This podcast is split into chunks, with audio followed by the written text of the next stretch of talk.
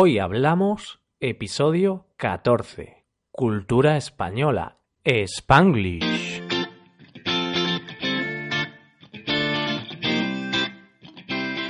Bienvenidos a Hoy Hablamos, el podcast de español para practicar cada día.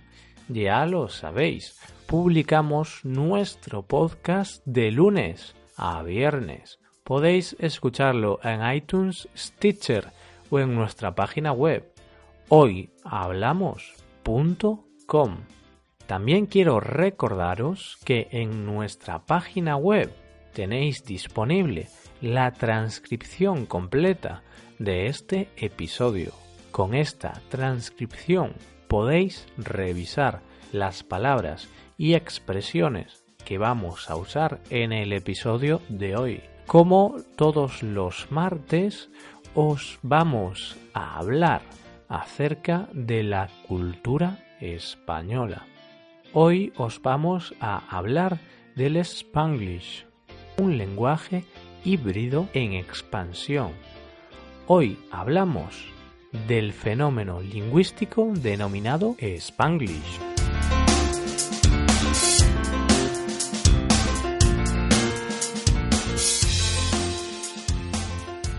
La influencia de los latinos en Estados Unidos ha hecho que el español y el inglés se fusionen dando lugar a un fenómeno lingüístico conocido como Spanglish. Como era de esperar, su uso se ha ido extendiendo tanto en el día a día de muchos hablantes como en el de los medios de comunicación, haciendo posible que este fenómeno llegue a los diferentes países del mundo. España entre ellos. Si es que ya se sabe. A los españoles nos gusta estar en todos los fregados. Esta frase, estar en todos los fregados, la usamos mucho en España, cuando queremos decir que alguien está en todos lados o que quiere ser el protagonista de cada situación. Volviendo al tema en cuestión, os estaréis preguntando ¿qué es el Spanglish? Pues bien, es una mezcla entre el español y el inglés, en el que se adaptan palabras inglesas a la lengua castellana. Este fenómeno lingüístico se da en zonas de Estados Unidos, con grandes comunidades hispanas de distintos países como México, Puerto Rico o Colombia, entre muchos otros.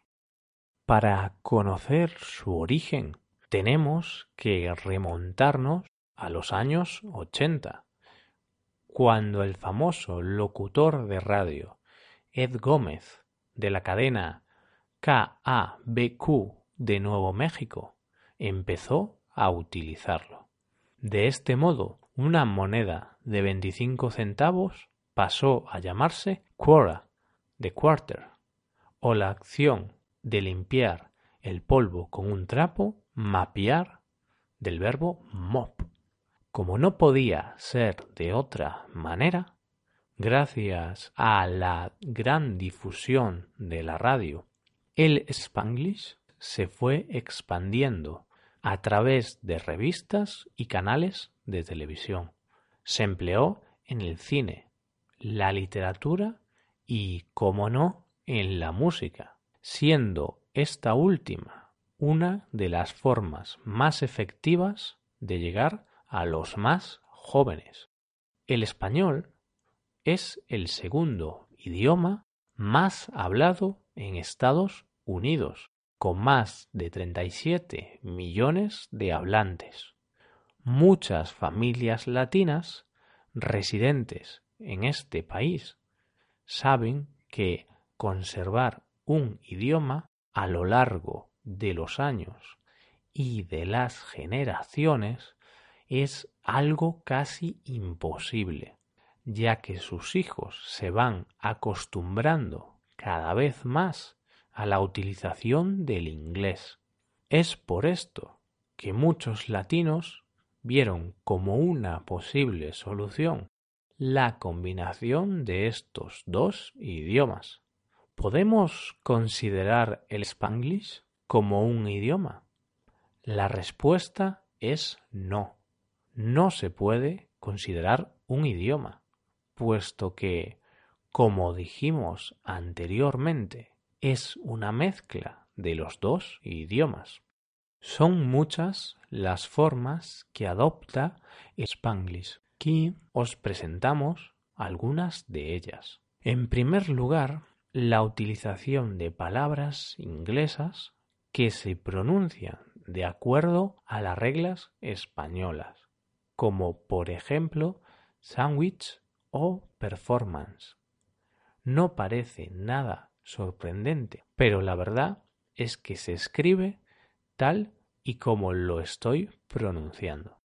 En segundo lugar, el uso de palabras de origen inglés que se utilizan siguiendo la gramática del español. Por ejemplo, cogemos del inglés reset y lo conjugamos, es decir, lo empleamos como si fuera un verbo español. Ayer reseteé mi ordenador. En tercer lugar, la utilización de palabras inglesas sin traducirlas previamente, como cuando se dice reportar, de report en inglés, en lugar de emplear la palabra informar, como sería más natural. En cuarto y último lugar, la utilización de palabras inglesas en lugar de españolas, con el mismo significado, como puede ser ir de shopping en lugar de decir ir de compras. Algunos otros ejemplos de estas adaptaciones que he explicado pueden ser vacunear, es decir, usar la aspiradora para limpiar el suelo, lo que en inglés sería to vacuum. Parquear el coche, que sería estacionar el coche, lo que en inglés sería parking. Recibir un email en lugar de recibir un correo electrónico. O tomarse un break en lugar de tomarse un descanso. Muchas personas se atreven a decir que el spanglish será el idioma del futuro en Estados Unidos. La comunidad latina en ese territorio no deja de crecer y el contacto entre las dos lenguas dominantes va a ser cada vez mayor. Así que el tiempo dirá, sin ir más lejos, el actual mundo globalizado y la utilización de Internet hacen de la lengua un sistema muy cambiante.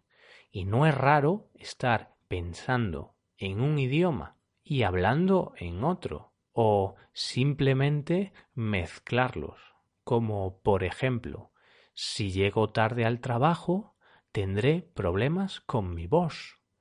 Puede sonar raro, pero creedme, es algo que escuché hace unos días salir por la boca de un amigo.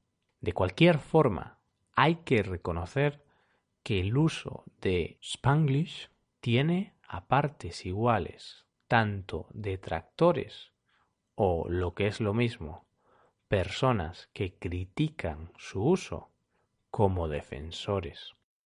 Por un lado, se sitúan aquellas personas que piensan que el spanglish es el resultado de la ignorancia o un fenómeno lleno de palabras poco adecuadas, incorrectas y vulgares.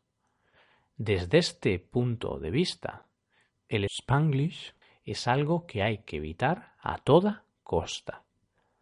Por otro lado, se sitúan aquellos que piensan que el spanglish es el resultado del contacto de varias culturas y que por lo tanto debe de ser respetado. Para Ilan Stavans, famoso autor del primer diccionario de Spanglish y de la traducción del primer capítulo de la obra más destacada de la literatura española, como es el ingenioso hidalgo Don Quijote de la Mancha, el Spanglish es el surgimiento de una nueva civilización, donde se mezclan razas y culturas, en la cual dos idiomas y dos mundos se encuentran, creando una tercera cultura. Por otra parte, para Manuel Seco, lingüista y filólogo español, considera que el uso excesivo de anglicismos, es decir, palabras que provienen del inglés, corrompe o estropea la lengua española. Para una gran parte de los lingüistas, el spanglish no tiene ni identidad ni esencia propia y por lo tanto están a favor del aprendizaje de un español correcto para ser más competente en la sociedad. Está claro que no llueve a gusto de todos y el uso o no uso del spanglish siempre va a crear polémica. Por cierto, se dice que no llueve a gusto de todos cuando algo resulta bueno para unos y malo para otros. ¿Y a vosotros qué os parece el uso del spanglish? ¿Creéis que va a desaparecer con el paso del tiempo? No dudéis en dejarnos un comentario respondiendo a estas preguntas. Y hasta aquí el episodio de hoy. Espero que hayáis disfrutado de este podcast y que os haya sido de utilidad para aprender español. Os agradeceríamos mucho que dejarais una valoración de 5 estrellas en iTunes. También me gustaría recordaros que podéis consultar la transcripción completa de este podcast en nuestra página web hoyhablamos.com. Muchas gracias por escucharnos. Nos vemos en el episodio de mañana, donde hablaremos de un personaje español. Pasad un buen día. Hasta mañana.